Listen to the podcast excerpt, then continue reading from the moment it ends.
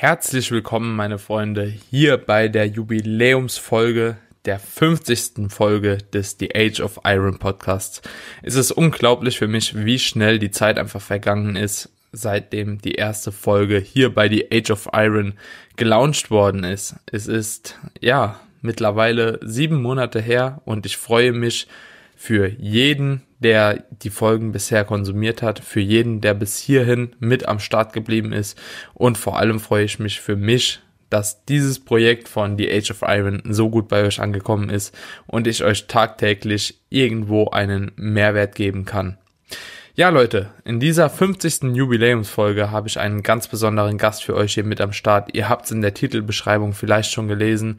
BroZepp ist heute wieder mit dabei und zusammen mit Sepp haben wir eine sehr, sehr coole Folge für euch aufgenommen. Die ganze Folge handelt nur von Diät und Ernährung und wir besprechen auch noch ein bisschen was zu Wettkämpfen, da die aktuelle Lage vielleicht für den einen oder anderen auch sehr interessant ist. Also, wen das Thema Wettkampf interessiert, der hört die ersten 20 Minuten des Podcasts und wen das Thema Diät, Diätstruktur, Diätplanung, Calorie Cycling und so weiter und so fort interessiert, der hört ab der 20. Minute oder ihr gönnt euch einfach den kompletten Podcast, was ich natürlich jedem von euch empfehlen würde. Und danke, dass ihr die 50 Folgen hier mit am Start wart. Und wer die Folgen noch nicht gehört hat, bis dato und neu dazugekommen ist, hört die Folgen. Ich denke, altern tun diese nicht. Und ich wünsche euch jetzt viel Spaß bei der Folge. Haut rein, meine Freunde. Bis zur 100. Episode. Wir hören uns. Macht's gut. Viel Spaß.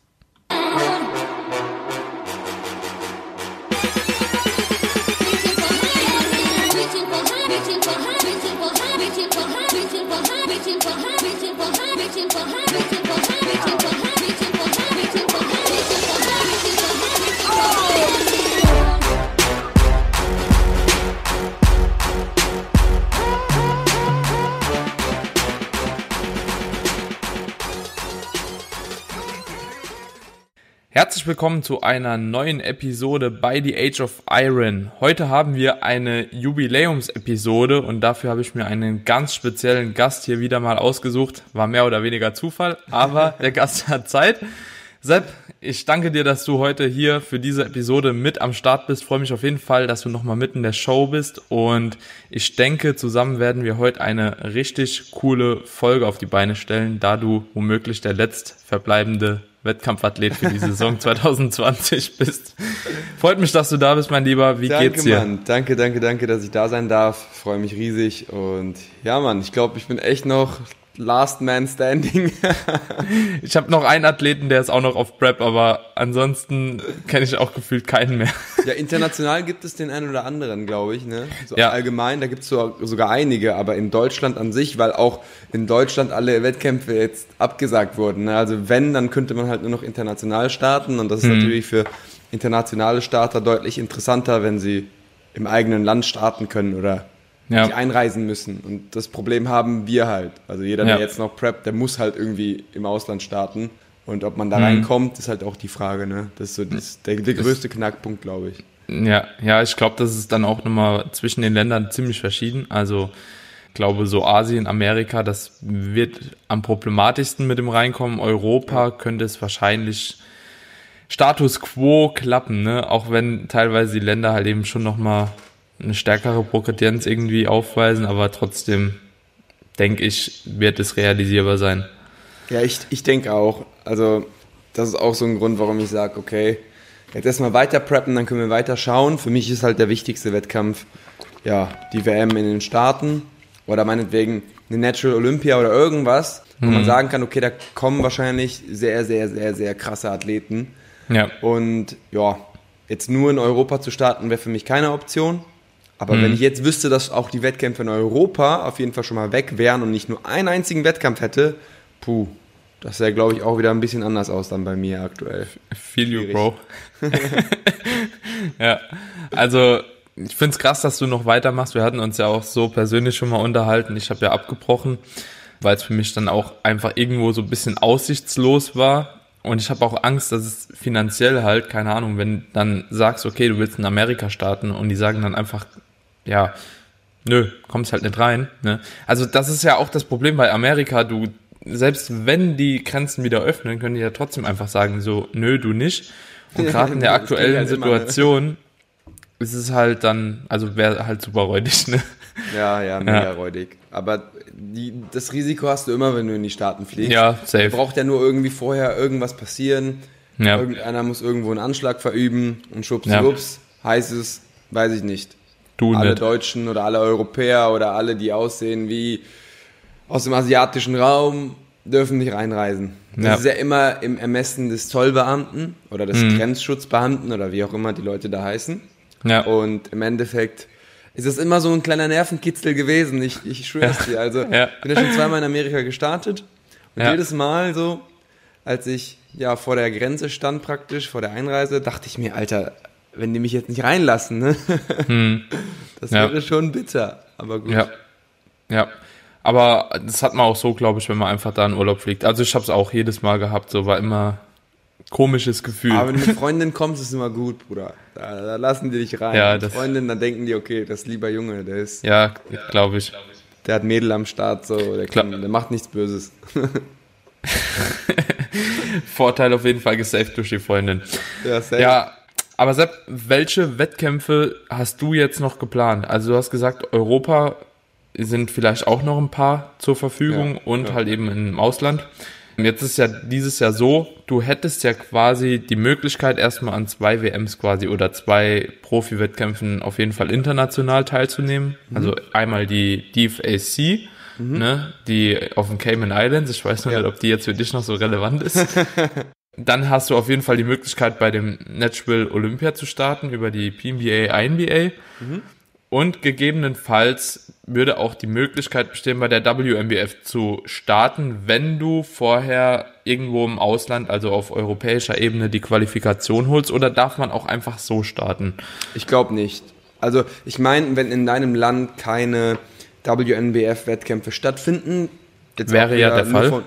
ja, das wäre der Fall. Nur hören und sagen, darfst du zur Worlds hinreisen, aber du darfst nicht bei den Pros starten. Also Okay. du hast dann praktisch die Worlds Quali, weil du warst ja der Beste in deinem Land. Es gab halt keine Wettkämpfe. Und Stabil. Ja, also habe ich gehört. Also kann auch sein, dass es totaler Ja, habe ich aber auch genauso gehört, ja. Genau. Und deswegen wäre das ja auch irgendwo eine Option, wobei ich nicht bei den Amateuren starten will. Also außer, das habe ich auch wieder gehört, ich kann mir bei den Amateuren die Pro-Card sichern und am nächsten Tag bei, bei den Profis dann starten. Das wäre natürlich auch eine Option. Es wäre alles natürlich auch Pokern. So. Da brauchst du nur irgendwie, keine Ahnung, einen Tag vorher irgendwas nicht vertragen haben, ziehst Wasser und alles ist im Eimer. Aber im Endeffekt, so wenn du der Beste oder einer der besten Bodybuilder sein willst, da musst du dich auch gegen die Amateure durchsetzen können. Und dann musst du auch die Pro-Card vorher kriegen können, um dann überhaupt bei den Pros eine Chance zu haben, weißt du? Ja. Und wenn ja. du dann nicht Erster wirst, gut, kannst du sagen, okay, das Amateur-Line-Up war stärker als das Profi-Line-Up. Ist zwar unwahrscheinlich, kann aber sein. Gut, dann bist du aber trotzdem nicht Weltmeister geworden, weil einer ja besser war. Ne? Mhm. Ja. Und dementsprechend wäre das halt auch eine Option, die man in Be- Betracht ziehen könnte. Problem, alles ist natürlich in dem Bereich. Ne?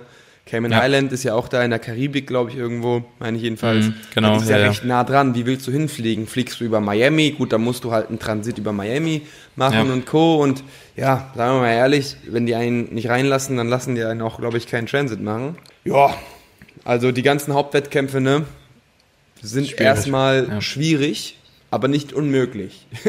Weil die sind Ja. noch nicht abgesagt. Und Ja. November, das sind, ja noch fast dreieinhalb Monate. Ne? Das kann- Also in Staaten, die. Wettkämpfe finden auch teilweise statt, so was ich verfolgt habe, so gerade die OCB mit dem Jordan Cup etc. und so, die haben auch noch ein bisschen was am Start. Ein paar WMBF-Shows habe ich gesehen, sind schon gestartet, sogar von der PNBA, INBA Ja. ist ein bisschen was gestartet. Also trotz der misslichen Lage, sage ich mal, finden die Wettkämpfe statt. Also ich glaube auch, dass die Reise eher das Problem ist, Ja. wie der Wettkampf selbst. Das glaube ich auch. Das glaube Mhm. ich auch ziemlich stark. Vielleicht könnte man Trick 17 machen und irgendwie zwei Monate woanders chillen. So in einem Zwischenstart, weißt du? Weil die lassen ja keine Europäer rein, vielleicht nur Leute, die in den letzten 30 Tagen in Europa waren. Wer weiß das schon. Muss man sich informieren. Kann man da irgendwie zwei Monate irgendwie, weiß ich nicht, nach Dubai fliegen oder wo auch immer man eben von dort aus wieder einreisen darf. Hm. Dann könnte man es vielleicht so machen. Also wäre auch vielleicht eine Option spontan jetzt, auf spontan angelehnt, ist mir das Ja. eingefallen. Aber Ich habe ja. eine Freundin, die hat eine Schwester in den Staaten und die meinte, weil ich auch noch vorhatte, halt in den Staaten zu starten, flieg einfach nach Mexiko und von Mexiko rüber. Das wäre kein Problem. ja. Anscheinend würden die das alle so machen, die die Fam da irgendwie haben, ne? Und trotzdem äh, hinfliegen wollen zum Besuchen. Einfach Ja. nach Mexiko und dann rüber. Habe ich mir auch schon gedacht, dass es ja auch so möglich sein könnte, weil allein von deiner Nationalität so, Hm. Glaube ich nicht, dass die sagen, dass du nicht rei- einreisen darfst. Kann auch sein, weiß ich nicht. Ja. Aber wenn du halt sagst, hey, guck mal, ich war vier Wochen jetzt in Mexiko und du hast vielleicht sogar auch noch einen Covid-Test am Start, so, Ja. ne, kannst sagen, hier, guck mal, vor 24 Stunden Ja, habe ich ja. sogar einen Test gemacht, ich bin komplett clean. Ist halt alles Pokern. Ne, ist, Ist- halt alles Pokern. Aber Ja. wenn es halt selbe Wettkämpfe in Europa gäbe, die ich machen könnte, sagen wir mal so ein, zwei, dann wäre das gar nicht mehr mal mehr so krass Pokern. So an sich. Weiß Ja, weil du halt schon, Ja. ja. Ja, und in Europa hast du dir da schon irgendwas zurechtgelegt? Hast dich da mal informiert, was eventuell stattfinden würde in der Zeit? Ja, es gibt eigentlich grundlegend zwei sehr, sehr gute Wettkämpfe, die UKDFBA. Da haben wir auch drüber gesprochen, ne? kann ich da starten, kann ich nicht starten, aber du hast dich ja informiert. Geht ja angeblich gut, soll gehen. Ja, es geht. Das Genau, und die geht. BNBF gibt's auch noch, ne? Da könnte ich auch Ja. wahrscheinlich mitmachen. Ich meine, die kennen mich auch. Also meistens ist es ja so, dass man bei den Pros immer eine Pro-Card braucht oder was. Und das ist ja der Mhm. DFAC-Verband. Und dementsprechend sollte das auch ohne Probleme möglich sein, mit der Pro-Card da bei den Pros zu starten. Ja, Ja, geht. das wären so die Optionen. Und klar, es gibt bestimmt auch irgendwo einen PNBA, INBA-Wettkampf in den Niederlanden oder so. Vielleicht, vielleicht auch nicht. Oder Mhm. vielleicht in Rumänien, Ungarn. Ähm, gibt es auch bestimmt Optionen. Da könnte man halt Ja. auch irgendwie gucken, dass man da startet. Und ich habe auch von Rico zum Beispiel gehört, dass in Alicante, Ja, ja. heißt der Ort so, Alicante. dass da zum Beispiel Genau. auch ein IFBB-Wettkampf oder NPC-Wettkampf stattfindet. Wäre natürlich auch eine Option, da ähm, IFBB-Luft zu schnuppern, weil ich eh wissen wollte, gut, wie sehe ich neben ähm, Leuten aus, die vielleicht ein bisschen mehr Magermasse haben. Mhm. Und ja, das wäre dann auch eine Option. Also Optionen gibt es, glaube ich. Wer will, Ja. der schafft es irgendwie. Aber ob dann die Wettkämpfe, für die ich wirklich gepreppt habe, auch möglich sind, das ist eigentlich die Ja. einzige Frage. Ja, aber wenn ja. du mir jetzt sagen würdest, Sepp, die finden auf jeden Fall statt und du kannst nicht einreisen, dann würde ich jetzt auch abbrechen. Also Mhm. Einfach nur ein Abwägen. Also wenn ich weiß, ich kann da nicht starten, würde ich abbrechen, straight. Weil das ist mir nicht wert, jetzt für eine, so doof es klingt, für eine ähm, UK-Meisterschaft oder für eine deutsche Meisterschaft oder für eine Europameisterschaft will ich halt einfach nicht preppen. Weil ich habe schon so die WMs in den letzten Jahren immer mitgemacht und das wäre ja irgendwo ein Downgrade, oder? Das ist so, wie Das wenn du jetzt zehnmal zur deutschen Meisterschaft gehst und jetzt sagst okay, ich mache jetzt nur die Westdeutsche und zur deutschen gehe ich gar nicht. Wo ich eigentlich qualifiziert wäre oder so. Ja. Nee, ich fühle ich fühl das auch komplett, weil ich habe ja im Prinzip auch nur abgebrochen. Also ich finde die Wettkämpfe super interessant, gerade die UK DFBA und die BMBF Pro Grand Prix. Voll. Sind super geile Wettkämpfe, wären auch Wettkämpfe, die ich sowieso hätte machen wollen, aber ich habe mir jetzt auch vor drei Jahren gesagt, ich will halt endlich mal auf eine WM, ich will endlich mal beim Profis stehen. So und da- war bei mir halt das Abwägen. Ich denke halt nicht, dass es halt eben klappt. Oder wenn es klappen sollte, halt ein übelst großer finanzieller Mehraufwand halt eben entsteht. Ja. Und dann dachte ich mir auch so, ja, okay, dafür hast du halt eben keine drei Jahre Offseason gemacht, dass du dich jetzt dahin stellst. Jetzt muss ich halt noch mal einen sauren Apfel beißen und noch ein Jahr dranhängen. Aber es war ja auch vornherein schon klar, ne, wer in diesem Jahr in die Prep geht, der hat irgendwo auch damit gerechnet, dass es passieren kann. Ja. So, ähm, ja. Aber ich fahre jetzt auch mit meinem Athleten auf die UK DFBA, auf die BMBF. Der startet dann halt als Amateur da und nicht als Pro. Du könntest ja zum Beispiel durch die Pro-Card als Profi dort starten. Ist ja zulässig für alle Profis. Und wir haben auch noch überlegt, auf die Europameisterschaft der INBA zu fahren. Die ist nämlich auch noch. Also so, das sind schon mal drei Wettkämpfe, die qualitativ eigentlich in Europa so mit die besten sind. Ne? Mit der GmbF würde ich einfach Genau, mal GNBF pauschal sagen. Die gibt es ja nicht, leider dieses Jahr. Ja. Ja, aber natürlich für dich ist das nochmal was anderes. Aber ich glaube auch selbst, dass du, wenn du zum Beispiel bei der UK DFBA kannst du nämlich auch einen Tag als Amateur starten, nächsten Tag haben die auch einen Profi-Wettkampf und der ist halt eigentlich wie eine WM. Also Ja, so von der Qualität World, her. Ja, ja, ja. Ja, und das wäre halt schon vielleicht interessant, ne? Ist nur natürlich aber auch so eine Sache vom Peaking her. Halt so, ne? Weil wenn du da die Pro-Card gewinnen willst, dann wäre es eventuell auch schon sinnig, da mit Bestform zu kommen. Dann hast du halt nächsten Tag womöglich nicht mehr die Bestform, ne? Das sind Ja. immer so, Also wenn, dann würde ich halt versuchen, die GNBF-Form vom von 2018 vom Körperfettanteil zu erreichen, also dass man schon starke Glutstreifen hat und alles. Und wenn man mal ehrlich ist, klar, man kann noch härter kommen. Ich bin ja auch drei Wochen später nochmal deutlich härter gekommen. Nur, mhm. ja, wenn du halt überall Streifen hast und dann vielleicht nicht Peak Conditioning bereits besitzt, dann ist es, glaube ich, auch nicht unbedingt eine Sache der reinen Härte. Dann geht es halt vielleicht mehr um die Muskelmasse, wenn du verlierst, oder um die Proportion, oder um die Symmetrie, oder um die ja. Sympathie, oder ums Posing. Ne? Klar, wenn jetzt einer genauso kommt, genauso massiv, genauso und halt härter ist, gut, dann ist er halt auch einfach besser. Ne? Ja. Das ist halt auch, ja. das darf man auch nicht vergessen. Und manche haben mir sogar geschrieben, Sepp, eigentlich fand ich den Look bei der GNBF, wo du noch nicht Bestform hattest, fast schon besser als bei der WM. Also sehe ich jetzt persönlich nicht so. Ich auch aber nicht. Es, ist, es sind halt Geschmacksdinger. Ne? Ja, also ja. vielleicht, vielleicht denkt sich ein Juro an dem Tag, Mann, ey, ich feiere es, dass er vielleicht noch ein bisschen praller ja, ist als der Rest. Kann sein. So, es muss ja nicht unbedingt nachteilig sein. Und es mhm. kommt auch immer darauf an, natürlich, wie die anderen gepiekt sind. Ne? Wenn die natürlich sich alle auf die Worlds vorbereiten und das der Hauptwettkampf ist, bei den Pros mhm. zum Beispiel, dann werden sie auch vielleicht nicht in absoluter Bestform sein. Ist auch natürlich wieder spekulativ, aber absolut. Also wenn du die GNBF gewinnen willst oder die WNBF oder ähm, also die UKDFBA in dem Fall, dann reicht es nicht mit 80 Prozent zu kommen. Also man muss schon recht nah an Peak Conditioning kommen. Ja. Ja. Und ja. Du, du, weißt auch nie, wer, wer dann sonst noch äh, an dem Tag irgendwie beschließt äh, zu starten. Das, das, das kann immer mhm. natürlich vorkommen.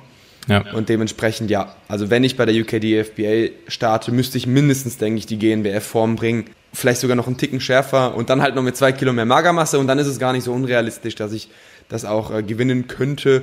Ähm, bei den ja. Pros ist natürlich auch mal schwierig, wer kommt. Aber wie gesagt, Digga, ich will halt die WM gewinnen. Ja. Und wenn ich die UKDFBA nicht gewinne, ist es halt einfach so, dass ich dann auch bei der Worlds wahrscheinlich nicht gewonnen hätte. Und ja. außer ich komme natürlich auf, das wollen wir aber natürlich nicht. Und dementsprechend, ja, es ist halt alles, ähm, kommt so, wie es kommen soll. Ja. ja, ja. Obwohl ich auch extrem finde, dass gerade so England natürlich auch mit Deutschland im europäischen Raum halt die höchste Qualität an Athleten bringt. Ne? Also wenn man sich so die Defect World zum Beispiel auch anschaut, äh, die eigentlich fast nur mit englischen Athleten bestückt ist. Only. Das Ab und zu ein paar Amis und dann bin ich halt da auch gewesen, ja. Ja, Oder halt, ja bei den Amateuren gab es auch ein paar deutsche Athleten. Ich glaube, der Kellenberger, ne?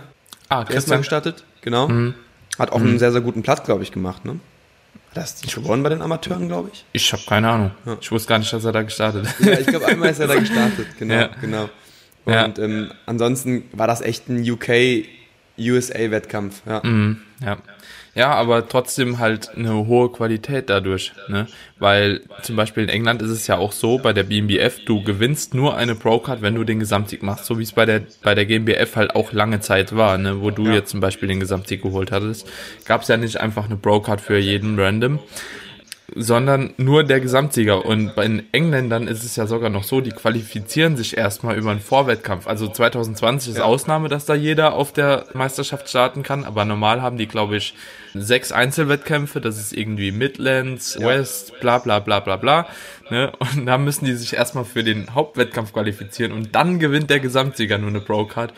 Also das ist schon hartes Programm, so dementsprechend kommen da halt eben auch relativ gute Athleten dann immer auf die WM. Ja. Voll, voll. Crazy, ich finde aber ey. geil, Mann. Ich ist, äh, also früher war der Pro-Status schon ein bisschen anders als jetzt. So es kommt einfach auf den Verband an, Digi. Ja. So, ne? Voll. Also PNBA Pro ist halt, ja, keine Ahnung, musste halt eine Klasse gewinnen. So, ich war ja in Amerika mit Patrick, so auf dem Mr. Universe, da hat einfach jeder fucking Klassensieger, egal ob da ein oder zwei Leute gestartet sind, hat da eine Pro-Card bekommen. So, da, da waren manche Leute alleine in der Klasse, die haben eine Brocard bekommen. Das geht, finde ich, gar nicht so. Ja. Das ist einfach nur Geldmacherei. Und wenn du dann weißt, dass du irgendwie 300 Euro pro Jahr für die Brocard bezahlen musst und die trotzdem verfällt, wenn du nicht innerhalb von zwei Jahren spätestens gestartet bist, ja, gut. Und dann nochmal für die Teilnahme am Wettkampf 300 Euro etc. bezahlt. Also, das ist halt der letzte Verein meiner Meinung nach so. Ja, aber anderer, andererseits bieten die ja sowas wie Preisgelder und machen auch schon eine gute Show. Die, die, die, die bieten Preisgelder für Athleten, die sie selbst sponsern. Ja, so, ja, ja, ne? komm. Also, also grundsätzlich meine ich halt. Ne? grundsätzlich hört sich das gut an so und dann kommst du auf den Wettkampf, du siehst die Plakate, ne, so bei dem Natural Olympia Und es gewinnen genau die Leute einfach nur, die auf dem Plakat sind. Da fragst du dich auch so, Alter, wen wollt ihr gerade eigentlich verarschen? Da haben die Leute, die gewinnen, teilweise einen eigenen Wettkampf bei der NBA. Und nur, nur so Faxen, weißt du, das geht gar nicht. Also so, ja, ja. wirklich. Also die Politik ne, kann, kann da auf jeden Fall eine etwas größere Rolle spielen. Klar, ich will jetzt niemandem was unterstellen. Aber grundlegend, ich finde, klar, die nehmen halt viele Pro-Card, Gebühren und alles, aber die haben halt auch zum Beispiel die, das ist die gleiche Bühne wie beim Mr. O, oder? Oder ist es eine andere? Nee, das ist die NBA, PNBA ist Mr. Das O, ja. ist schon cool. Also, wenn man Aber die weiß, Bühne ist schlechter wie die GmbF, ne? Ja, ja, ja, leider. Aber es hat so, mhm. wenigstens geben die sich beim Showmachen halt Mühe. Und mhm. das finde ich halt bei manchen Verbänden, vielleicht kommt das zu kurz, weil Marketing mhm. ist halt King. Und ja. wenn du den Sport halt voranbringen willst, wenn du mehr Leute reinbringen möchtest, dann wäre das halt nicht verkehrt. Klar, wenn die halt wirklich jetzt die Preisgelder nur an Leute verteilen, die auf den Plakaten sind, das ist natürlich kacke. Darüber brauchen ja, wir nicht reden. Ja, ja. Aber also es, war, ich, es war schon heavy. Ja. Also ich war ja da, ich, es hat mich einfach so hart enttäuscht. Ne? Also ich habe da Athleten gesehen, die sahen so perfekt aus. Ne? Und ich dachte so, wow, Hammer, Hammer geil. Und da kommt so ein Random, ne, den hätte ich nicht mal auf Platz 10 gestellt. Ja. Und ich bin ja jetzt auch nicht gerade in der Szene so, dass ich, keine Ahnung, das nicht beurteilen kann, ne? Ja. Und dann gewinnt der einfach so, ne? Und der, den hat man nicht gesehen auf der Bühne. Das ist, ja. Also, ja, das ist halt kacke. Also und ich glaube, das nicht empfehlen, da zu starten. Nee, also ich sag mal so, wenn dir nichts anderes übrig bleibt, ne, würde ich es trotzdem mitnehmen vielleicht. Aber ich würde mir halt eben nichts erhoffen, ne? Also so, ich würde mit keiner Hoffnung dahin gehen, irgendwie zu gewinnen, wenn ich weiß, okay, da ist ein gesponserter Athlet von denen, weil der gewinnt. Okay, so, dann muss ich darauf achten, dass kein gesponserter Athlet startet und dann starte ich auch. Dann habe ich eine ja. Chance. Muss, muss vorher im Backstage das Bein brechen oder so. Dafür nehme ich dich dann mit, Digga. Komm, du. Kann, kannst die Lena schicken, so. Ja. Mach, dir, mach dir mal 5 Gramm Salz mehr in, in sein Wasser, so. so auf heimlich. Nee, geil. Aber ja, um mal von der Wettkampfthematik so ein bisschen wegzukommen, wollte ich jetzt in dieser Folge einfach mal so ein bisschen drüber sprechen über Wettkampfplanung. Man sieht bei dir in Instagram eigentlich immer ziemlich, ziemlich gut, dass du in der Story das Ganze, beziehungsweise auch in deinen YouTube-Videos, da zeigst du immer so deine Tabelle, ne, wann du zu welchem Zeitpunkt bei welchem Gewicht sein möchtest. Und jetzt wollte ich dich einfach mal fragen, wie hast du diese Planung aufgestellt? Also nach welchen Punkten bist du dabei vorgegangen, wenn man so eine Wettkampfplanung machen würde? Mhm. Und unterscheidet sich das grundlegend eine solche Planung auch von einer normalen Diät, wenn man jetzt eine Diät über einen bestimmten Zeitraum halt eben machen will? Ja, also ich würde sagen, grundlegend unterscheidet sich das kaum. Ich würde sagen, eine Wettkampfdiät geht einfach länger und man würde am Ende eher ein bisschen langsamer abnehmen als in einer normalen Diät. Also ja, wenn du halt 300 Gramm pro Woche abnimmst und du hast irgendwie ein Fotoshooting oder du hast einen Urlaub, das ist schon sehr langsam. Aber in einer mhm. Wettkampfdiät ist es überhaupt gar nicht verkehrt, so langsam am Ende zu diäten. Und vielleicht würdest du die Diät auch öfter unterbrechen für Diet Breaks oder sonst was. Ansonsten ist die Diät eigentlich ziemlich gleich meiner Meinung nach, wenn man halt eine richtige Diät eben auch gut angehen möchte.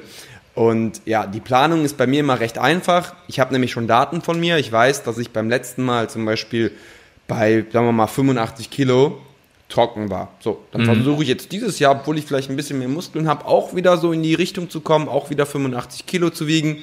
Und dann gucke ich mir, okay, wie viele Wochen habe ich? Und dann weiß ich, okay, ich starte bei 100 Kilo, ich möchte auf 85 Kilo. So, wenn ich jetzt Startwert und Endwert praktisch habe, dann kann ich diese ganzen Wochen, die ich praktisch für die Diät eingeplant habe, aufteilen. Also wie viel will ich jede Woche verlieren, damit ich eben am mhm. Ende 85 Kilo wiege. Wenn du das natürlich nicht hast, also wenn du noch nie einen Wettkampf gemacht hast, dann brauchst du halt eben einen guten Coach oder jemand, der deinen Körperfettanteil ungefähr abmessen kann. Und dann kannst du das Gleiche machen, nur ich würde immer deutlich mehr anpeilen oder deutlich weniger anpeilen an Körpergewicht, als du eigentlich denkst, dass du haben musst. Hat zwar mhm. keinen Sinn gemacht, grammatikalisch, aber wenn du denkst, dass du mit 85 Kilo ready ja. bist, peil lieber 82 oder 81 Kilo an.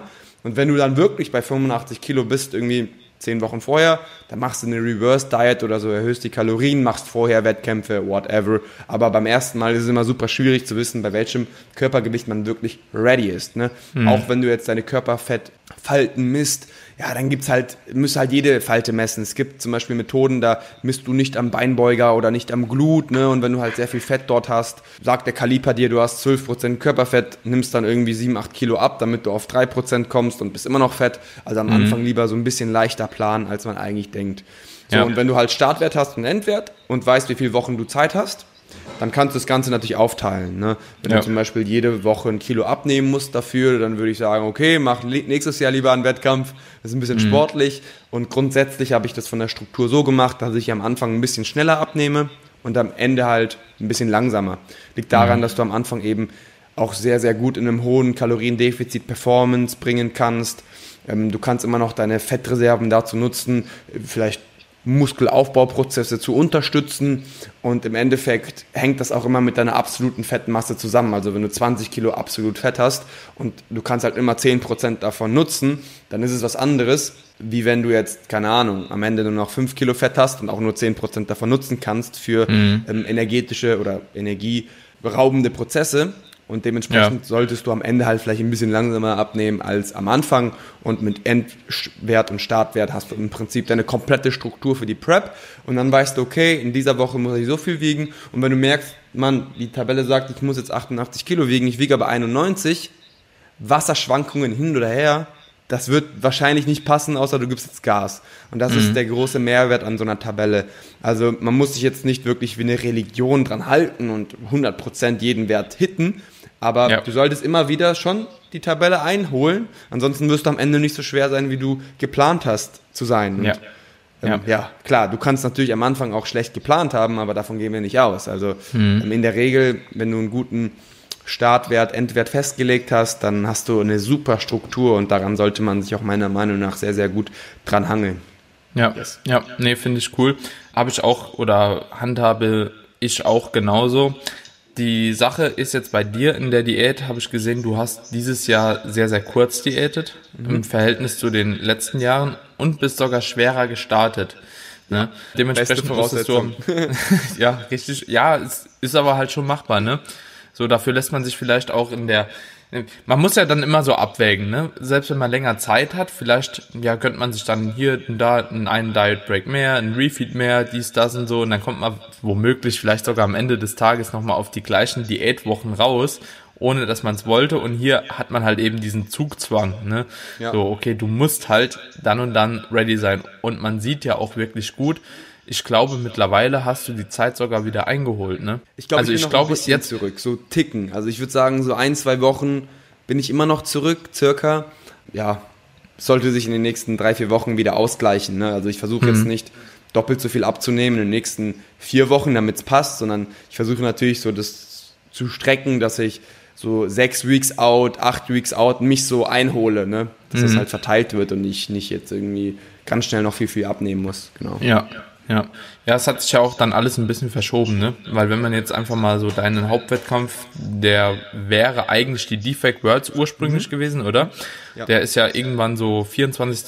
nee, nee, nee, früher noch, 18. Oktober oder so. Ich glaube 24. Oder 24. Ja, okay. Und wenn man jetzt den Hauptwettkampf auf die WMBF Worlds einfach setzt, ne, dann bist du halt einen Monat später so. Dann wäre es perfekt. Da habe ich alles ja. richtig gemacht. Und der BNBF zum Beispiel, die BNBF mit dem Pro Compris, der dann vielleicht auch noch interessant ist, der ist ja auch erst am 1. November und dementsprechend bist du womöglich in der Zeit drin. Nur die, und der UK DFBA, der, der eigentlich zum Vorwettkampf dient, wo du vielleicht die GmbF-Härte bringen willst, der ist an dem gleichen Datum, der ist, oder eine Woche früher, der ist am 17. Also eigentlich bist du gut in der Zeit, würde ich mal sagen, so, ne? Mittlerweile also, schon, ne? Außer für die DeFi Girls, da nicht. Ja, ja, das Blatt hat sich gewendet. ja. ja. Hat auch positive Seiten, wenn man denn starten kann. Ja. Und jetzt ist für mich interessant, es gibt ja natürlich verschiedene Strategien, wie man so eine Diät aufbauen kann. Wie bist du jetzt in die Diät reingegangen und wie verändert, also nehmen wir jetzt einfach mal die Rate of Loss als Referenz. Wie bist du in die Diät reingestartet und wovon machst du abhängig, wie du diese Rate of Loss, also das, was man letzten Endes prozentual abnehmen will, verändern über die Diät? Ja. Ich glaube, jetzt habe ich ein Wort vergessen in meinem Satz, wow, aber das passiert. ja, am Anfang versuche ich halt so viel zu verlieren wie halt möglich. Also Natürlich mit gewissen Rahmenbedingungen. Ne? Performance muss bleiben. Ja. Es muss irgendwie sinnvoll sein noch irgendwo. Ich muss meine Makros reinbekommen. Ich darf keine Mikronährstoffdefizite reinbekommen. Und Ja. ja, ich muss mich auch am Anfang jetzt nicht komplett zerschießen. Also irgendwo Willenskraft ist auch begrenzt und wenn man sich am Anfang halt vielleicht zu hart macht, dann wird es am Ende vielleicht ein bisschen gruselig.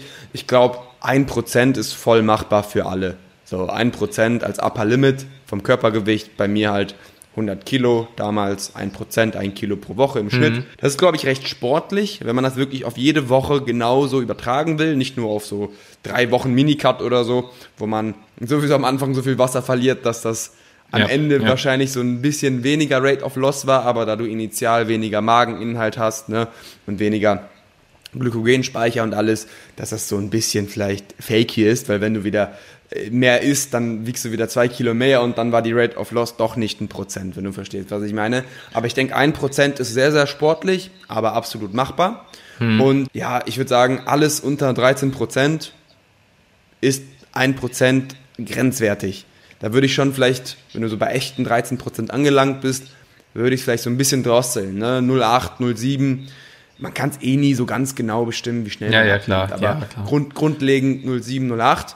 Und ich glaube, als unteres Limit 0,5 ist voll okay. Ich glaube nicht, dass du noch langsamer abnehmen musst, um jetzt noch mehr Muskeln zu halten. Ich glaube, zwischen einem Prozent und 0,5 Prozent pro Woche, das ist ein sehr, sehr guter Richtwert. Und ja, so würde ich es halt auch strukturieren, dass du vielleicht im ersten Drittel eine, eine 1% fährst, im zweiten Drittel dann eher eine 0,75, eine 0,7, 0,6, whatever. Und im letzten Drittel kannst du dann nicht eher an eine 0,5, 0,6 hangeln. Und natürlich so weit du das eben beeinflussen kannst. Aber das wäre grundlegend, glaube ich, eine ganz gute Struktur, wie man am Anfang halt keine Zeit verplempert und am Ende irgendwie nicht zu schnell abnimmt, klar. Ähm, notfalls muss man am Ende aber trotzdem Gas geben, so, wenn die Form nicht stimmt, dann Ja. machst du halt auch eine 1% draus. Dann ist Ja. es halt einfach so. Die 15 Gramm Magermasse, die du dann verlierst, die verlierst du dann halt. Anders Ja. kann man es halt einfach nicht machen. Ne? Jetzt sind mir spontan auch nochmal zwei Fragen in den Sinn gekommen. Und zwar hast du gesagt, so bei oder bis zu 13 Prozent kann man gut 1 Prozent ähm, Rate of Loss fahren. Also sprich, ein 100 Kilo Athlet kann ein Kilo pro Woche ungefähr verlieren an Fettmasse. Wie wäre es, wenn jemand reinsteigen würde mit, sagen wir mal, 25 bis 27 Prozent Körperfettanteil, also als Mann, ne, der halt eben schon deutlich über dem ist, wo man sagt, okay, das ist vielleicht noch eine ganz gute Ausgangslage für eine Prep. Also eine gute Ausgangslage würde ich jetzt zwischen 15 und 20 Prozent KFA irgendwo so festnageln. Alles andere ist vielleicht ein bisschen zu niedrig, ne? je nachdem, wie halt eben auch der Body Set Point etc. ist. Und alles, was drüber ist, das geht halt einher mit einer langen, langen Diät oder mit einem harten Defizit. Würdest du jetzt sagen, okay, der soll lieber länger diäten oder soll derjenige dann lieber halt das Kaloriendefizit so ein bisschen erhöhen? Ja. Äh, Ich denke, beides ist möglich. Ich bin immer ein Fan von längeren Diäten, weil du kommst ja eh erst in einen Zustand, wo es kritisch sein könnte, 10, 8 Weeks out. Und da kommst du sowieso hin. Ja. Und die ersten drei Monate, man mit 25% Körperfett, da geht's dir wahrscheinlich sogar besser, wenn du abnimmst. Da sind deine Hormone wahrscheinlich noch besser. So, weißt du? Ja, das kann- das Und kann- die kann schon runter und Testo geht hoch. So, das ist dann, also dementsprechend ist beides eine Option. Ähm, Mhm. Ich finde längere Diäten halt immer besser, weil es kann halt immer was dazwischen kommen. Und wenn du halt zu schnell abnimmst, dann mach in diesem nicht kritischen Bereich mal einen Diet Break. Ne? Also wenn du denkst, okay, bei 10, 11, 12 Prozent fängt es so an mit der Diät, mit Diätanpassungen, Stoffwechsel fährt vielleicht so ein bisschen runter, Testo Mhm. fällt ein bisschen runter. Wenn du vorher halt einen Monat Maintenance fährst oder einen Diet Break machst von zwei Wochen oder was, dann ist ja auch nichts verloren. Im Gegenteil. Mhm. Also ich, ich bin immer ein Fan von längeren Diäten gewesen. Früher mit 20 Wochen war ich so, wow, alter Sepp, du diätest 20 Wochen. 2014 war das noch so mind blown. Niemand Ja, diätet ja. 20 Wochen. Ja, ja. Und dann 2, 2, 6, 6, nee, 26, 2016 waren es sogar 26 Wochen und 2018 glaube ich auch. Und normaler, und mittlerweile ist es fast normal geworden. Also ich diäte fast schon sogar mit 26 Wochen kürzer als die meisten Netties. Ja. Mittlerweile. Aber früher Ja. waren 20 Wochen so, boah, Alter, wer diätet in 20 Wochen? Wir haben 34 Wochen geplant gehabt, Ja. aber halt mit der Maintenance und Diet Breaks inkludiert. Genau. Das war auch bei dir inkludiert dann, oder? Ja, ja, klar. Ähm, ich habe ja. da keine Maintenance-Phase gemacht. Aber ähm, Diet Breaks. Aber Diet Breaks. Ich habe ja. 2018 habe ich alle vier Wochen Diet Break gemacht eigentlich. Ja. Also ja. alle vier bis sechs Wochen Diet Break. Hat auch super funktioniert. Ähm, mhm. Ja. Würde ich auch jedem empfehlen, außer du hast halt zu wenig Zeit, wie ich. Ja. Und dann gibt es halt keine Diet Breaks. Ja, ist halt ja. im Prinzip auch nicht so tragisch, ne? Du siehst halt einfach Dauerkacke ausgefühlt, weil ja. du halt einfach nicht diese Wochen hast oder diese Tage hast, wo du mal mehr essen kannst, wo du vielleicht ein bisschen Wasser verlierst durch den Stressabbau, wo du vielleicht ein bisschen voller wieder bist. Aber im Grunde, ja, Dauerdiäten ist auch eine Option. Also ich ja. glaube nicht, dass das Endergebnis viel schlechter ist, wenn du dich an den Plan halten kannst. Und ja, das war bei mir jetzt nie so das Problem, dass ich Adherence-Probleme hatte, also mhm. dass ich nicht beständig genug bin oder so. Ja. ja. Ich, ich habe letztens mit dem Jannis noch geredet und da haben wir uns auch so ein bisschen ausgetauscht über die Prep und er macht sogar mittlerweile so, er macht auch keine Diet Breaks mehr oder weniger auf jeden Fall und diätet dafür mit einem moderateren Defizit. Und er hat halt auch gesagt, er kann sogar die Kraft deutlich besser halten, wenn er die Diet Breaks einfach weglässt und das Defizit nicht ganz so hoch macht. Und hat sogar sich innerhalb der Diät halt eben noch super lange, super konstant steigern können. Werde ich auf jeden Fall auch irgendwann mal ausprobieren. Ja, die also Frage so ist halt, ich die man, die man sich, sorry, dass ich unterbreche, die Frage ja, ja. ist dann nur, bevor ich es vergesse, ist der Anabolismus in so einem Maintenance oder in einer Maintenance-Phase nicht höher als Peak Off-Season. Also wenn du schon, ich sag mal, mhm. 20 Monate gebalgt hast, trainieren konntest wie ein Wahnsinniger, ist da diese Woche Aufbau wichtiger, die du zusätzlich machst? Oder, oder ja. die zwei Wochen, oder sind diese zwei Wochen in einer Diät, wo du eh vielleicht nicht so gut Leistung bringen konntest, ist der Stimulus in diesen zwei Wochen nicht höher als diese zwei Wochen länger Aufbau, weil dann kann ja mhm. Janis die, den gleichen, das gleiche Defizit fahren, nur länger Diäten. Mhm. So, es geht ja nur darum, okay, dann nehme ich mir vielleicht ein bisschen Aufbauzeit weg, ne? Ja, Diäte ja. dafür länger, Defizit ist konstant gleich. Mhm. Du hast dann halt mehr Diätwochen, diese Maintenance-Wochen. Und dann ja. ist halt die Frage, macht es halt mehr Sinn, vier Wochen länger zu, aufzubauen oder mitten in der Prep vier Wochen Maintenance zum Beispiel zu fahren. Wo ist der Anabolismus dann höher? Wenn du aus einer Phase kommst, wo du vielleicht die ganze Zeit recht katabol warst ja. und dann ja. vielleicht stärker. Also es ist halt Spekulation, das weiß man ja. nicht. Ne? Ja, ja, das ist aber es ist super interessant. Also ich finde es mega geil und es ist schade eigentlich, dass man so wenig Wettkampfsaisons hat, um das alles ja. so auszuprobieren, auch was für einen selbst am besten passt, ne? Also zum Beispiel, ich habe ja auch, ich hatte dir ja auch gesagt, so die Maintenance, die war alles schön und gut, ne? War auch cool für den Kopf und man konnte viel auswärts essen und bla und blub, aber so nach drei Tagen oder was, hat es mich erstmal nochmal zerrissen, ne, in der Diät. Ja. Und das ging halt so super schnell, du musst dir mal vorstellen, man ist einen Monat so auf einer Maintenance, ne? Habe sogar wahrscheinlich noch ein bisschen zugenommen. Sagen wir mal ein halbes Kilo, Kilo habe ich nochmal zugenommen, ja. was eigentlich nicht geplant war, aber da ich zeitlich auch sowieso gut im Rahmen war, wäre es auch nicht schlimm gewesen. Aber wie schnell das dann geht, dass der Körper halt eben dann doch sagt, okay, ey, wir gehen nochmal in Diätmodus rein. Ne, weil ich hatte ja auch bis dato hatte ich dann auch schon 16 Wochen, also 16 reine Wochen im Defizit, mhm. was halt auch schon eine lange Zeit ist. Und ja, anscheinend hat es bei mir jetzt zum Beispiel nicht so die, die krassen Auswirkungen gehabt, die ich mir eigentlich erhofft habe. Also werde ich ja. wahrscheinlich nächste Saison nicht mehr so anwenden. Ja, war war schon mal, für die Erfahrung war es schon mal cool.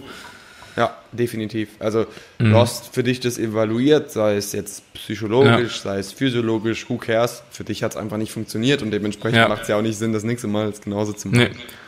Nee, also ich kam auch wirklich, ich komme auch besser klar, wenn ich dauerhaft in diesem Diätmodus drin bin, muss ich sagen. Ja. Ich habe mit Calorie Cycling gearbeitet. Ich weiß nicht, ob du es auch anwendest. So, ja, bei dir mehr oder weniger, ne?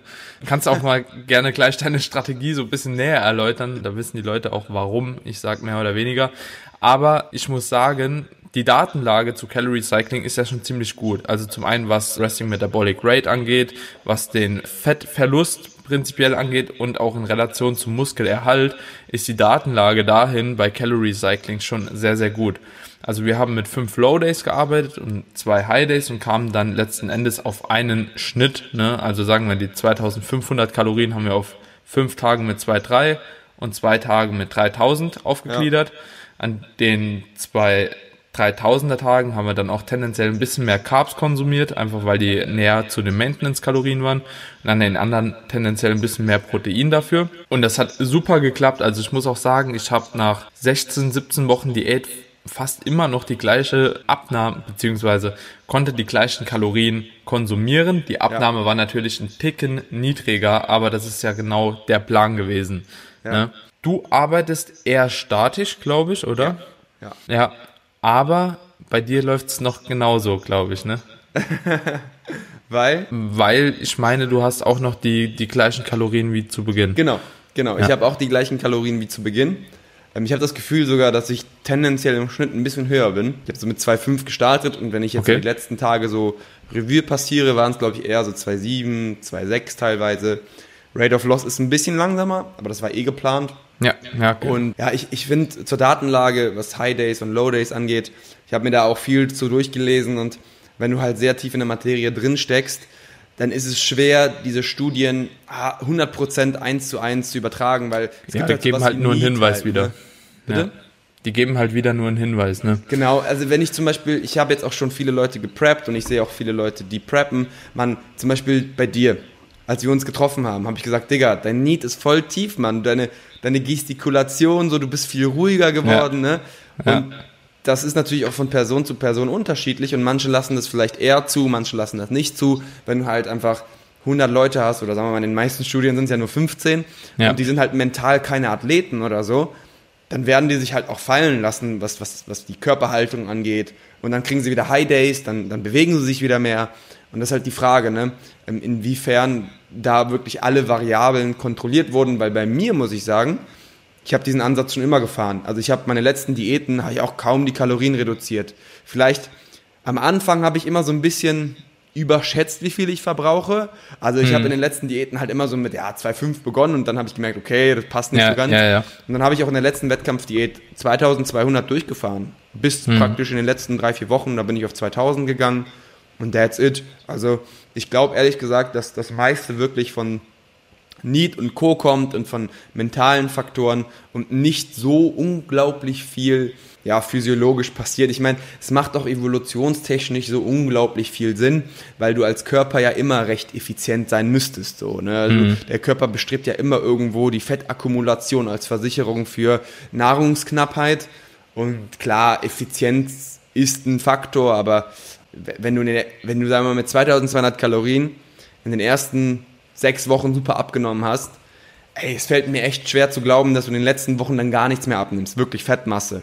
Ne, also, dass du halt so krass adaptiert bist, dass da gar nichts mehr läuft. Meistens ist es doch, ja. me meistens ist, dass die Leute halt wirklich viel weniger sich bewegen, auch viel weniger gestikulieren. Ob dann wirklich der Stoffwechsel so runterfährt, ist halt die eine Frage, ne? Wage ich zu ja. bezweifeln. Ja, ja also wage, wage ich auch zu bezweifeln. Ich denke halt auch, dass die Organtätigkeit halt eben noch ein bisschen was ausmacht, ne? Wenn die Herzfrequenz einfach durchschnittlich pro Minute Absolut, irgendwie klar. 13 Schläge niedriger ist. So die Darmperistaltik oder so vielleicht auch, keine Ahnung. Dann, du merkst es ja auch, dann gehst du irgendwie fünf Tage nicht zur Toilette. Kein Wunder, wenn du halt eben auch ein bisschen schwerer bist, ne? Kommt zwar auch weniger rein, aber das hält sich natürlich auch irgendwo und ist es super schwierig, aber ich glaube auch nicht, dass das wirklich so viel ausmacht. Ne? Also ob du jetzt cycles oder nicht, was natürlich aber von Person zu Person trotzdem ein bisschen individuell zu betrachten ist, meiner Meinung nach. Es funktionieren beide Wege. Ne? Also es ist ja immer so, viele Wege führen nach Rom. Und vor allem ist es halt eben so, dass eine gewisse Person sich vielleicht auch mit einer Art zu Diäten mehr anfreunden kann, auch psychisch zum Beispiel. Wenn du jetzt sagst, okay, ich habe irgendwie mehr Bock unter der Woche immer konstant zu essen und am Wochenende wäre es halt eben schön, wenn ich mit meiner Familie vielleicht mal was essen gehen kann oder mich da einfach so ein bisschen flexibler zu machen, dann bietet sich natürlich an, so ein Calorie Cycling Schema zu fahren mit fünf Low Days und zwei High Days, wo du dann einfach fast normal weiter essen kannst. Wenn aber jemand sagt, okay, ich habe sowieso schon relativ viele Kalorien, mit 2,5 bist du ja noch gut aufgestellt auf jeden Fall, wenn man über Tag so ein bisschen spart, dann kann ich es auch verstehen, wenn jemand dann sagt, okay, mit 2,5 diät ich halt durch, weil ich kann jeden Tag eigentlich noch das essen, was ich essen möchte. So, ob jetzt die Makros 100% stimmen, das ist dann immer eine andere Sache, aber das ist dann halt eben möglich. Ne? Ja, bei einer Frau wird's dann halt eben wieder kritischer, ne? Wenn du, wenn du 50 Kilo wiegst und irgendwie nur einen Verbrauch von 1, 2 hast oder so, dann ist man vielleicht schon froh, wenn man mal zwei Tage wenigstens die paar Reiswaffeln oder so essen ja, kann. Ja, das ja. ist schon. Aber auf der anderen hart. Seite muss man natürlich auch verzichten, ne? Ja. Also man, man, das Defizit muss ja irgendwo herkommen. Ja. Und klar. Frage ist halt, kannst du alle Boxes mit so wenig Kalorien ticken? Also kannst du dann ja. Mikronährstoffe reinholen?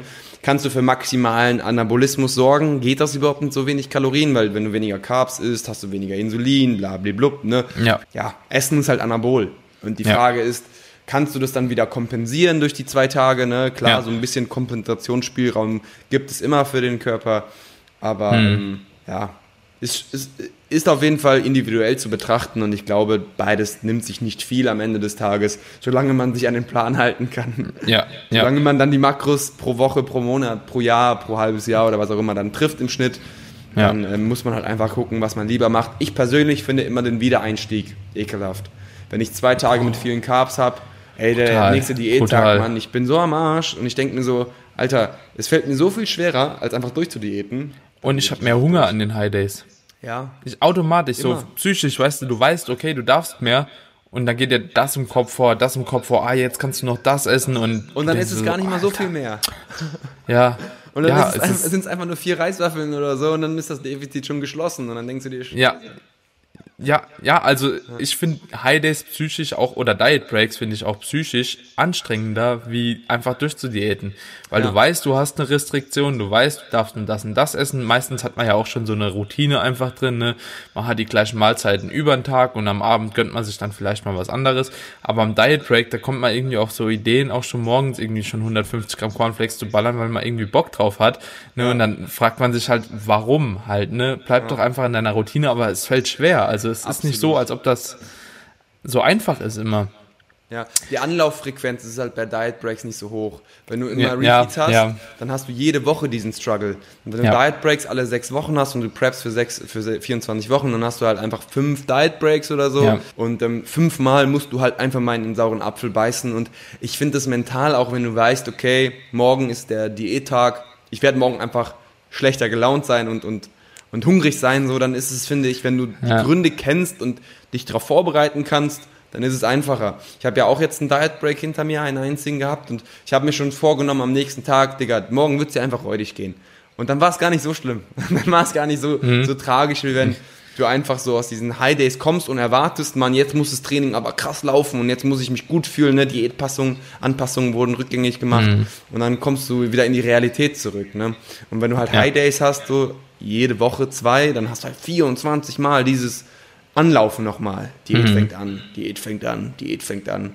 Und das ist persönlich für mich bisher immer, ja, so ein bisschen nerviger gewesen. Deswegen mhm. habe ich nicht mit High Days gearbeitet. Also ich habe in meiner ersten Prep, habe ich das schon gemacht und dann habe ich so nach drei, vier Wochen gesagt, nee Mann, das ist es einfach nicht wert. Ja, ja. Ja, okay, ja, das ist krass. Also ich kam echt ziemlich gut mit klar. Also ich kam besser mit klar, weil ich unter der Woche einfach so jeden Tag aber auch dasselbe gegessen habe, ne? Und da habe ich mir halt zwei Tage so gesagt, okay, hier esse ich abends das und das statt meiner Routine-Mahlzeiten und dann ging es auch gut. Ich habe mir halt vorher aber auch alles konstant gehalten an den Tagen. Also das war für mich wichtig, dass ich halt meine Mahlzeiten überm Tag nicht verändere, sondern nur ja. vielleicht abends die Mahlzeiten. Das habe ich die ersten beiden, drei oder zwei, drei Mal nicht gemacht. Und da hat es mich auch so mitgenommen und psychisch halt eben so fertig gemacht. Und da habe ich gesagt, okay, ich halte die gleich und esse einfach abends eine größere Portion. Ja. Und das war dann cool. Das mache ich ne? immer eigentlich. Das würde ja. ich am liebsten sogar beim Laden machen. Das ist zwar nicht so optimal, aber deswegen mache ich es auch nicht. Aber am liebsten würde ich sogar diese Strategie in den Ladetagen fahren. Weil ich ja. das gleiche Problem habe, man. Wenn du anfängst, morgens oder so mittags Carbs zu ballern, man, ey, du wirst einfach gierig. Du wirst einfach gierig auf mehr. Ja, ja, und dann, also gerade so bei den ersten Wettkämpfen, also beim ersten Wettkampf weiß ich noch so, dann ich hätte am liebsten alles auch über Bord geworfen, so, ne, wo du morgens dann schon anfängst zu laden und du denkst ja, okay, ich, ich lade jetzt mehr, ne, und du denkst dann halt, ja, es geht noch mehr, es geht noch mehr, es geht noch mehr und irgendwann kickst du dich halt so raus. Ja, ja. ja. Schon crazy. Mhm. Also finde find ich auch persönlich ziemlich schwierig beim Laden, obwohl sich mir da auch immer noch die Frage stellt, ne, weil du es jetzt gerade angesprochen hast, das war auch ein Thema, das mich öfter schon beschäftigt hat. Ich verstehe noch nicht so ganz, warum man zum Beispiel an den Tagen vor dem Peaking, ja, also sage ich mal, wenn du, ja doch, wenn du ein Frontload einfach machst, ne, sagen wir mal fünf Tage lädst du, ne, mhm. und warum man zum Beispiel nicht an die ersten drei bis vier ähm, die Carbs nach hinten schieben kann. Ne? Zum Beispiel auf die letzten zwei Mahlzeiten statt vier oder fünf. Weil im Endeffekt, du füllst ja die Glykogenspeicher. Hast du da eine Erklärung dafür? Ist das so, dass halt eben verschiedene Mengen an Glykogen oder Ja, an du hast, du hast eine Glucose- maximale Rate an einer Resynthese. Und das ist natürlich auch wieder recht theoretisch. Kann sein, dass deine Verdauung sich verlangsamt, wenn zu viele Carbs reinkommen. Kann aber auch sein, dass die Carbs dann einfach verpuffen oder du die dann schnell in Fett umwandelst oder was auch immer. Deswegen ähm, sollte man sich schon, wenn man es 100% richtig machen will und auf Nummer sicher gehen möchte, vielleicht das Laden in gewissen Tranchen einteilen und nicht unbedingt 700 Gramm Kohlenhydrate in einer Mahlzeit ballern. Würde ich mal denken. Ja. Das war immer so die Rationale dahinter. Ja. Ja, ja, ich finde das halt eben auch teilweise super fragwürdig, weil auf der einen Seite wird gesagt, okay, zum Beispiel sowas wie eine Renegade Diet funktioniert nachgewiesenermaßen, ne, dass du auch in der Offseason eine Renegade Diet machen kannst mit, keine Ahnung, 4000 Kalorien, die du dir einfach abends dann einverleibst und das wäre im Prinzip meiner Meinung nach nichts anderes, ne, weil du willst ja, auch nicht in Überschuss gehen, so, also beim Laden. Und warum ist es dann bist halt nicht Lehrer, möglich? ne? Ja, Du weil, halt aber, das heißt, die, die, die Menge die- an Glykogen, die überhaupt eingelagert werden müsste bei einer Renegade, sind vielleicht, weiß ich nicht, 50 Gramm, 100 Gramm, ich weiß nicht, wie viel man im nee, nee, Training die so kannst du ja auch in der Offseason machen halt, ne? Genau, Also es, aber ja. du bist ja nie so leer in der Offseason, verstehst du? Mhm. Ja, ach so.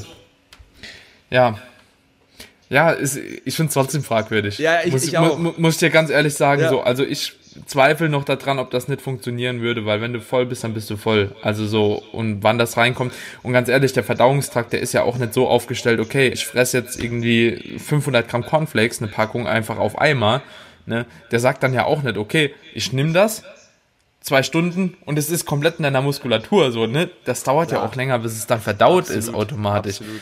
Und dementsprechend zweifle ich so ein bisschen daran, ob man das wirklich so hart verteilen muss. Vielleicht ist es von der Verdauung her gut, ne? Das ist die andere Sache von allgemein der Verdauung her, dass du das sagst, okay, du teilst es auf mehrere Mahlzeiten auf, einfach, dass der Magen-Darm-Trakt da ein bisschen besser hinterherkommt, ne? Du vielleicht auch nicht dauerhaft mit so einem aufgeblähten Bauch rumläufst.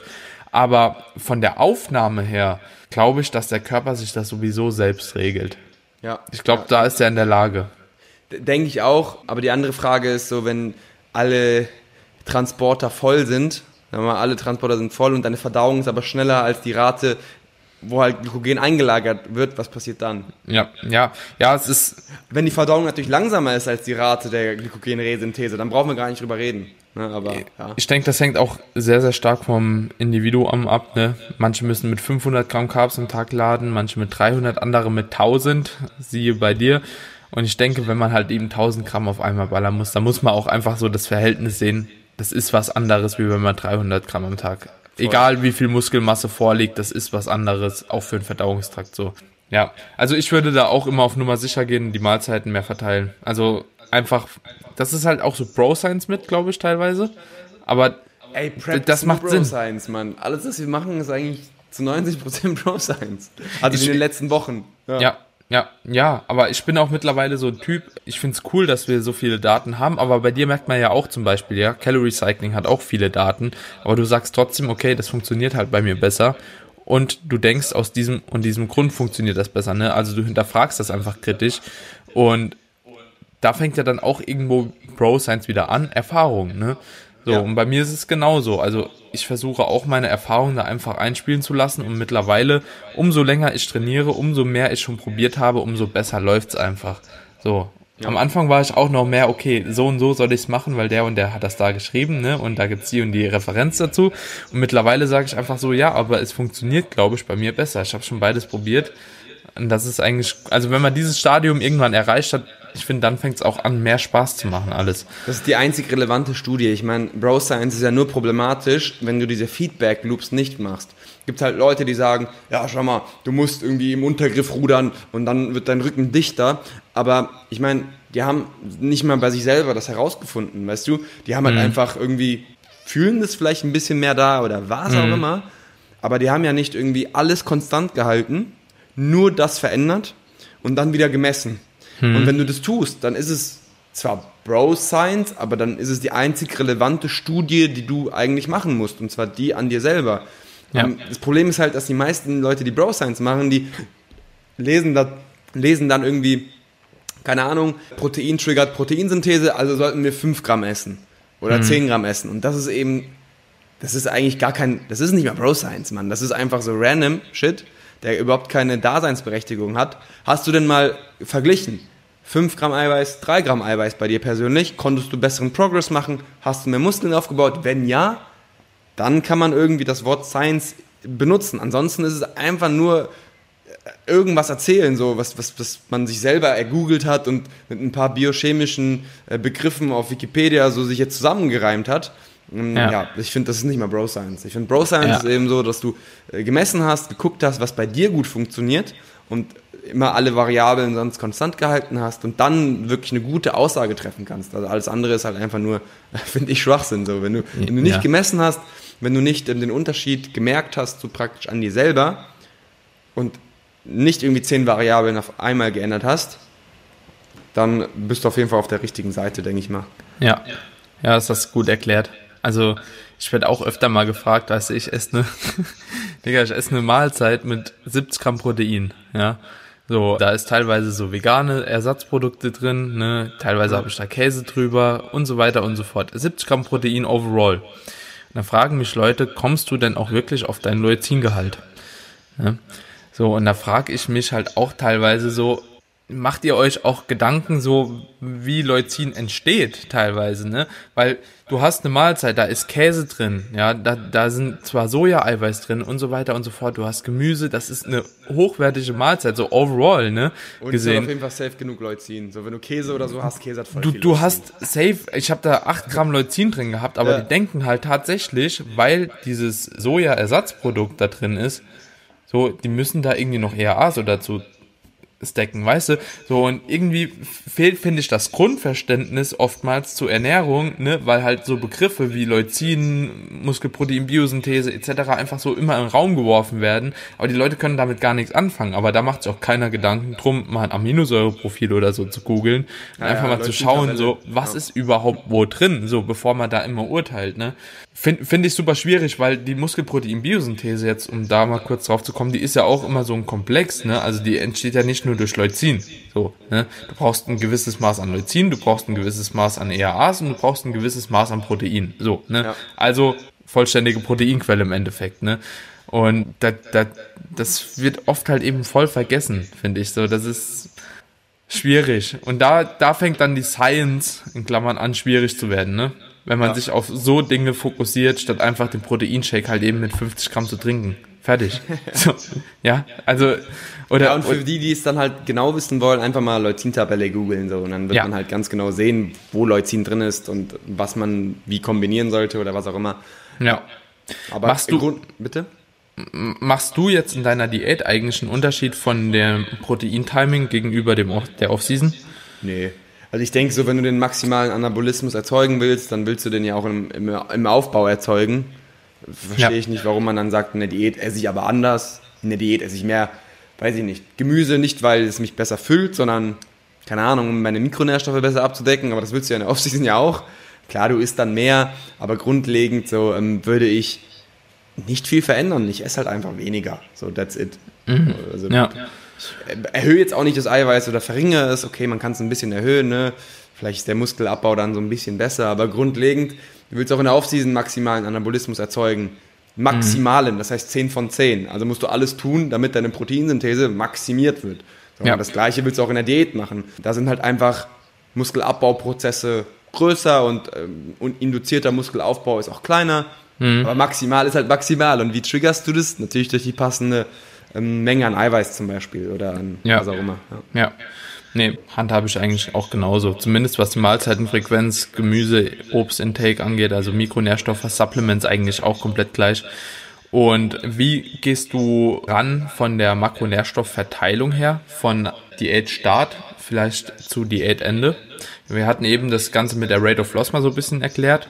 Hast du da eine andere Herangehensweise, bei den Makros oder bleiben die auch relativ gleich da, die Kalorien auch gleich bleiben? Ja, die bleiben relativ gleich. Das Einzige, was ich verringern würde, ist im Prinzip mein Fett bis zu einem gewissen Maß. Also wenn ich jetzt angenommen die Kalorien verringern müsste, dann würde ich auf 0,5 Gramm Fett gehen, bis dahin nichts verändern. Hm. Und wenn ich bei 0,5, 0,4 bin, dann würde ich die Carbs reduzieren, so ein bisschen. Ja. ja und dann soll es aber auch passen, weil so viele Kalorien ja. werde ich jetzt nicht mehr cutten. Ja. Vielleicht 2,2 oh. max oder 2000, das wäre absolutes Minimum, denke ich, ja. Okay, und die Proteine schraubst du gegen Ende ein bisschen hoch oder bleiben die gleich? Die bleiben eigentlich auch gleich. Weil die Lean Body Mass eigentlich gleich bleibt, ne? Ja, also wie gesagt, ne, wenn du die Rationale fährst, bei 85 Kilo, 90 Kilo brauche ich eben 220 Gramm Eiweiß, um meine Proteinsynthese zu maximieren. Erschließt, mich, erschließt sich mir nicht, warum du dann mit 10 Kilo weniger mehr brauchst. Hm. So, ja. ist, wenn du es maximieren willst, ist ja 10 von 10. Ne? Also ja, dann, ja, ist es, ja. ja. also ich hätte das jetzt auch einfach nur im Hinterkopf gehabt, vielleicht aus Grund von Sättigung, ja. weil Protein einfach tendenziell doch ein bisschen mehr sättigt wie andere Makros. Absolut, aber die Frage ist, was sättigt mehr? Ein Steak mit 500 Kalorien oder 500 Kalorien Gemüse? Ist halt auch wieder abhängig, ne? Ja, und im Gegenzug ist auch fragwürdig so, ob man am Schluss vielleicht nicht sogar die Carbs tendenziell ein bisschen hoch halten sollte, weil eben Performance dann auch irgendwo im Vordergrund steht und vielleicht rund ums Training es auch sinnvoll sein könnte, ein bisschen mehr Carbs zu stacken. Ne? Du bist, ja, glaube ich, auch in dieser Diät das erste Mal dabei, vorm Training jetzt mittlerweile auch ein paar mehr Carbs zu essen. Nicht viel mehr, aber ein bisschen mehr, glaube ich. Und auch Salz zu supplementieren extra. Hast du dadurch in Performance-Unterschied schon verspürt oder kannst du dir, was versprichst du dir daraus? Also ich hatte eigentlich immer 25 Gramm Carbs. Also früher hatte ich immer meine Macho-Pump und ich habe dann zum Beispiel einen Apfel gegessen oder so. Also Himbeeren mhm. oder Apfel oder was auch immer. Ähm, jetzt ist es halt Haferflocken geworden. Warum mhm. auch immer. Taugt mir ein bisschen besser aktuell, schmeckt mir ein bisschen mehr. Ja. Und dementsprechend konnte ich da leider jetzt keine Unterschiede feststellen, weil ja, okay. ja. habe ich jetzt 25 oder 27 oder das hat sich ja. eigentlich nie geändert. Ich hatte eigentlich immer so meine kleine Pre-Workout-Mahlzeit mit so 25 Gramm Carbs. Ähm, Salz habe ich drin. Ganz einfach, weil ich auch so ein Typ bin. Ähm, ich werde nicht nur sehr flach, sondern ich werde auch, also vom Blutdruck, glaube ich, falle ich auch stark ab, generell. Ja. Und ich habe das Gefühl, dass wenn ich nur am Abend meinen Salz zuführe, weil ich habe halt morgens und mittags habe ich nur einen Shake und Obst und Gemüse, da ist null Salz drin. Ja. Dass ich schon so ein bisschen fitter bin. Das ist auch wieder subjektiv, aber ich habe das Gefühl, ja. durch das Salz, ich bin so ein bisschen kann auch sein, dass ich ädriger bin dadurch so ein bisschen und mir, das einbilde, dass ich so ein bisschen mehr Power hätte. Aber auch an Zahlen festlegen ist auch schwierig, weil ich jetzt schon von Prep zu Prep immer so ein neues Kraftniveau erreicht habe. So, also das Gewicht, was ich jetzt drücke als Arbeitssatz, das war in der letzten Prep schon nochmal deutlich niedriger beim gleichen Körpergewicht. Kann sein, dass es wegen dem Salz ist. Kann auch aber, sein, dass ich stärker geworden bin. ja, aber also gerade was den Blutdruck anbelangt und so, ist es ja auch die logische Konsequenz eigentlich. Ne? Ja, denke ich wenn auch. Du wenn Salz im Blutkreislauf ist, ziehst du halt eben Wasser mehr rein. Ne? Also ist mehr Volumen, hast einen höheren Druck im Endeffekt. Also, oder liege ich da jetzt falsch? Ja, akut halt. Ne? Also, also du hast eine akute ja, ja, Blutdruckerhöhung, genau. Deswegen aber das reicht ja fürs Training. Pre, äh, Prep, also Pre-Stage meine ich. Ja, ja, ja. Nee, deswegen, also hätte ich auch gesagt, das ist eigentlich so die logische Konsequenz. Und ich habe tatsächlich aber die gleiche Erfahrung gemacht. Ne? Also ich war vorher auch immer so, ja, Obst und vielleicht mal ein Quark oder so gab es auch mal. Aber ich habe jetzt auch, ich habe nur ein bisschen mehr Salz wie du vom Training so. Ich habe dann drei Gramm in mein Porridge immer reingehauen. Ja. Und ich habe auch eine größere Menge Carbs näher Pre-Workout konsumiert und ich muss sagen, leistungstechnisch war das ein immenser Unterschied. Also nicht nur so ein, so ein bisschen, sondern immens. Ich konnte mich deutlich besser konzentrieren. Ich hatte deutlich bessere Pumps. Der Fokus war geiler. Ich hatte eine bessere Thermogenese. Also es war alles besser. Einfach, also alles, was ich beurteilen kann, subjektiv war besser. Und dementsprechend habe ich das jetzt auch ich habe es in der ersten Woche Prep probiert, weil ich einfach sagen wollte, okay, ich weiß noch, wie es das letzte Mal war, performance-technisch, auch wenn die Einheiten länger wurden, habe ich immer so ein bisschen an Kreislauf bekommen, wurde auch so müde, ist alles so abgefallen. Und das hatte ich einfach durch diese kleinen Variablen nicht. Und zusätzlich ja. habe ich immer noch Koffein dazu gesteckt. Also ich habe immer einen Kaffee und ein Monster zum Beispiel am Tag gehabt. Ja. Halt eine relative Konstante. Klar, wenn man mal auswärts war, mal ein bisschen mehr, ein bisschen weniger, aber ähm, so diese Konstante gehalten, immer morgens ein Kaffee für die Arbeit und dann ein Monster vorm Training und das kickt. Das funktioniert einfach so, diese Kombi. Carbs, Salz, Monster, Voll. Protein. Logisch. Top. Beste. Ja, ja. Dann noch einen guten Pumpsub, ein gutes Pumpsub reinballern. ja, und dann, und dann, ja genau, und dann läuft es. Also so, dann macht das Training auch einfach deutlich mehr Spaß. Also war ja. so meine Erfahrung. Ja. ja. ja. Cool. Und jetzt ist bei dir noch das Phänomen, das Phänomen, dass du quasi dann nach dem Training, du gehst ja auch immer relativ morgens trainieren, ne? morgens, früher Nachmittag, ähm, dann kommst du heim und konsumierst eigentlich dann auch erstmal nur noch einen Shake und dann gibt's abends den kompletten Rest, oder? Ja. Also, und damit, wie kommst du dann nach dem Training so klar? Also, das stellt sich für mich die Frage, weil ich zum Beispiel, wenn ich vom Training heimkomme und dann nichts esse, ich werde hart unproduktiv. Ne? Mhm. Also ich merke so richtig, wie der Kreislauf so zusammensackt und es wäre vorteilhaft für mich dann was zu essen. Ne? Also ich kann danach auch kaum arbeiten, weil ich mich einfach nicht mehr konzentrieren kann. Geht das bei dir? Denkst du, das ist körpertypabhängig? Ja? ja, ja, es geht eigentlich und ja, aktuell mache ich sogar so, dass ich meistens um eine Uhrzeit ins Training gehe, dass ich dann nur noch einen Shake trinke und meistens dann leichte Arbeit vor mir habe und dann sind zwei Stunden auch später, zwei Stunden später ist dann auch mein Abendessen praktisch am Start. Okay. Und dann geht's halt voll, ne? Mhm. Ja. ja, also die Zeit quasi so kurz halten wie möglich und dann. Weil das stimmt schon, also wenn du so wenig konsumierst, trainierst, Schritte machst, vielleicht noch zwei Posing-Sessions, dann ist mhm. man halt auch im Kopf einfach durch. Ja. ja. Und dann mache ich halt nur noch so leichte Arbeit, irgendwie äh, Mails oder irgendwas, wo man halt mhm. halt nicht so unglaublich krass kognitiv am Start sein muss. Mhm. Ja, und dann gibt es auch zwei Stunden später meistens mein Abendessen. Ja. man ist aber dann so, ich habe in letzter Zeit immer meine Bilder genau in dieser Zeit gemacht, kurz vorm Abendessen. Und man sieht halt schon im Gesicht schon fertig aus. Also das ist mir schon ja. aufgefallen, ja. Ja, es ist mir auch teilweise aufgefallen, aber es ist halt Wettkampf-Rap, ne? Ja. Also, so egal wie schön man sich die machen kann durch Ernährung, es ist halt ein Kaloriendefizit über einen langen Zeitraum und du gehst halt dem Verhungern näher. So, und irgendwann ja. sieht man halt einfach so aus. Ne? Also man sieht jetzt auch schon im Gesicht, habe ich dir eben schon gesagt, so langsam wird es auch kantig. Langsam aber sicher. Langsam aber sicher kommt man dem Ganzen näher. Ja. Und jetzt noch eine Frage am Schluss und zwar, du hast ja auch eine super flexible Ernährung am Abend. Mhm. Also dadurch, dass du halt so wenig Kalorien über den Tag konsumierst, hast du natürlich dann auch noch ein bisschen mehr freie Auswahl. Ne? Und ich würde jetzt gerne einfach, um das Thema hier auf dem Podcast so ein für alle Male zu klären, von dir hören, wo kann man denn den Unterschied machen zwischen cleaner Ernährung und ja quasi cheaten, ne? Weil das ja. ist immer wieder eine Sache, die ich gefragt werde, auch hier nach dem Podcast, so ja, was ist denn clean, wo fängt es dann an, wo hört es auf? Und einfach mal so eine kurze Definition und vielleicht auch, wie du es handhabst selbst. Ja, also für mich ist alles clean, was am Ende des Tages dir dabei hilft, deine Makros reinzubekommen und deine Mikros äh, reinzubekommen. Alles, mhm. was eben nicht dich am Ende des Tages zu diesem Ziel bringt, ist halt einfach nicht clean. Also wenn ich meine Pizza esse und die hat Eiweiß, dann ist die für mich clean, weil die bringt mich halt eben einen Schritt weiter, meine Makros zu treffen.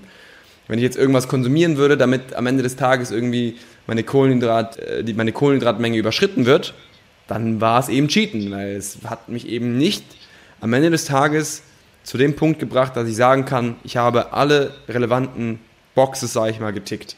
Ja. Und im Endeffekt ist es mir egal, ob diese Mahlzeit jetzt mikronährstoffreich ist, mikronährstoffarm, so könnte man das natürlich auch sagen. Ne? Hm. Ähm, cleane Lebensmittel sind mikronährstoffreich, aber hey, Reis oder so, Hähnchen, ist auch clean für viele, aber wo sind die Micros? So, die ja. haben nicht so unglaublich viele Micros, ja. aber das ist doch gerade das Essen, das am meisten, sag ich mal, konsumiert wird. Ähm, konsumiert wird, wenn Leute sagen Clean Eating. Man könnte sagen, es ist verarbeitet, es ist unverarbeitet. Aber ganz ehrlich, wenn du 2200 Kalorien hast und dann Gemüse reinbekommst, dann Obst reinbekommst, dann Protein reinbekommst, wie viel unverarbeitete Lebensmittel du da essen musst im Verhältnis zu verarbeiteten, weißt du? Du ja. isst einfach sehr viel unverarbeitet, um halt auf deine Makros zu kommen, in der Regel. Außer mhm. du machst irgendwie weird shit, aber in der Regel braucht man sich auch, glaube ich, darüber keine Gedanken machen. Ja. Solange man wirklich seine Ballaststoffe reinbekommt, seine Mikros, seine Makros und jedes Mal irgendwie sein Ziel erreicht, seine Kalorien erreicht, seine Proteine abdecken kann, seine Kohlenhydrate abdecken kann, dann hat man eben clean, hat man eben sauber gegessen. Es war kein Cheaten. Mhm. Weil ich nicht der Meinung bin, dass man mit einem anderen Ansatz bessere Erfolge erzielt hätte. Ja, so. ja. Und dementsprechend ist es für mich auch kein Cheaten und dementsprechend ist es auch nicht dirty. Aber ich glaube, die beste Definition ist unverarbeitet, verarbeitet. Und dann ist halt die Frage, wie viel verarbeitet solltest du in deiner Nahrung drin haben? Ich sehe das halt nicht so kritisch. Und ich bin auch der Meinung, wenn du halt deine Mikros, Makros abdeckst in der Diät, dann ist da eh nicht mehr so viel Platz für extrem verarbeitete Lebensmittel. So, mhm. ne? Ja, ja ähm, gerade in der Diät, ja. Ja, für mich ist eine Pizza, ist aber Gemüse, ne, Brot und eine Proteinquelle meistens. So, Ja. Das ist doch voll okay. Das ist Ja. eigentlich an sich jetzt nichts Tragisches. Wenn Ja. man sich jetzt ein Brot selbst backen würde so und, und belegen würde mit, mit Leitkäse und, und Hähnchenbrust, dann wäre es plötzlich wieder irgendwie okay. Ne? Ja. Dementsprechend kann ich, mich mit, kann ich mich mit diesen Begriffen nicht so krass ähm, anfreunden, sag ich mal. Ja, ja. Nee, ich auch nicht. Ich finde, Pizza ist eigentlich so die, die beste oder das beste Beispiel dafür, was jeder als unclean bezeichnet, ne? Genau wie du es schon gesagt hast. Das ist einfach Carbs. Das sind teilweise sogar noch gute Fette, weil von Käse, das sind ja Olivenöl. prinzipiell nicht schlechte Fette, es sind Proteine drin, teilweise hast du sogar noch Mikros drauf, ne? Dementsprechend, also gehe ich auch vollkommen mit. Wo ich vielleicht noch Abstriche machen würde, sind so bei Transfetten. So, da hört es Ja, bei ja, mir so klar. ein bisschen auf. Absolut. Also so Transfette sind so, ja, also die Pommes würde ich mir nicht gerade in der Diät noch gönnen. Ja, Ja. also nicht regelmäßig. Ne? Also ich Ja, würde nicht, mir ja. nicht jeden Tag Pommes gönnen, jeden Tag Berliner oder Ja. äh, frittierten Stuff. Ähm, aber das würde ich mir auch nicht in der Offseason. Also ich glaube, da Nee, ist der nee. Unterschied, glaube ich, eigentlich gleich. Also das sind halt, sind halt Produkte, die nicht so geil sind für die Gesundheit und die sollte man halt auch nicht jeden Tag konsumieren, weder in der Diät noch in der Offseason noch anders. Aber ich glaube nicht, dass du dadurch jetzt schlechter performst oder weniger Fett Das glaub ich- oder das auch glaub ich auch einfach wiederum Deine nicht, nee. Gesundheit ist halt vielleicht dann nicht Ja. so ähm, ausgemaxt wie deine Proteinsynthese. Ja, nee, gehe ich vollkommen mit. Alright, Sepp. Vielen Dank für die ganzen Einblicke. Gerne, gerne, Daniel. War mir eine Freude. Hat mich auf jeden Fall gefreut, ebenso. Und ich hoffe, dass wir den Leuten jetzt hier eine relativ coole Diät-Ernährungsfolge liefern konnten zum Jubiläum. War auf jeden Fall cool, deine Erfahrung zu den ganzen ja, Fragen zu bekommen. Denn es ist halt auch witzig, so wenn wir uns beide auch so ein bisschen durch andere Erfahrungen unterscheiden, dass die Leute halt eben auch sehen, es gibt halt eben nicht nur immer so diesen einen Ansatz, auch wenn es vielleicht oftmals so deklariert wird, weil viele dem anderen einfach nachreden. Es gibt mehrere Ansätze, die zum Ziel führen. Ich denke, da Die sind Richtung ist bei jedem von uns halt gleich, ne? Ja. Wir haben halt immer Richtung Proteine abdecken, Kaloriendefizit und dann kann man halt Safe. so, wenn man sich zu 99,9 Das- Prozent einig genau. ist, so, ja, dann, dann nimmt der eine halt zwei Gramm Salz vorm Training und der andere nimmt drei Gramm, Ja. so. Das sind Ja. halt einfach Erfahrungswerte. wir, ja, ja, und die bekommt man halt einfach über eine bestimmte Zeit erst. Cool. Auf jeden Fall hat mich richtig gefreut, Leute. Wenn euch die Folge gefallen hat, dann lasst doch gerne ein Abo da, dann lasst eine Bewertung da, teilt den Podcast in die Story, wie ihr es eigentlich immer macht. Und ansonsten freue ich mich schon auf die nächste Folge mit dir. Wird bestimmt noch eine nächste Danke Folge geben. Früher oder später und wünsche dir definitiv noch einen wunderschönen Tag, mein Lieber. Danke, dass du da warst. Danke, mein Lieber. Wie gesagt, mega nice. Danke. Peace out, mein Lieber. Ciao.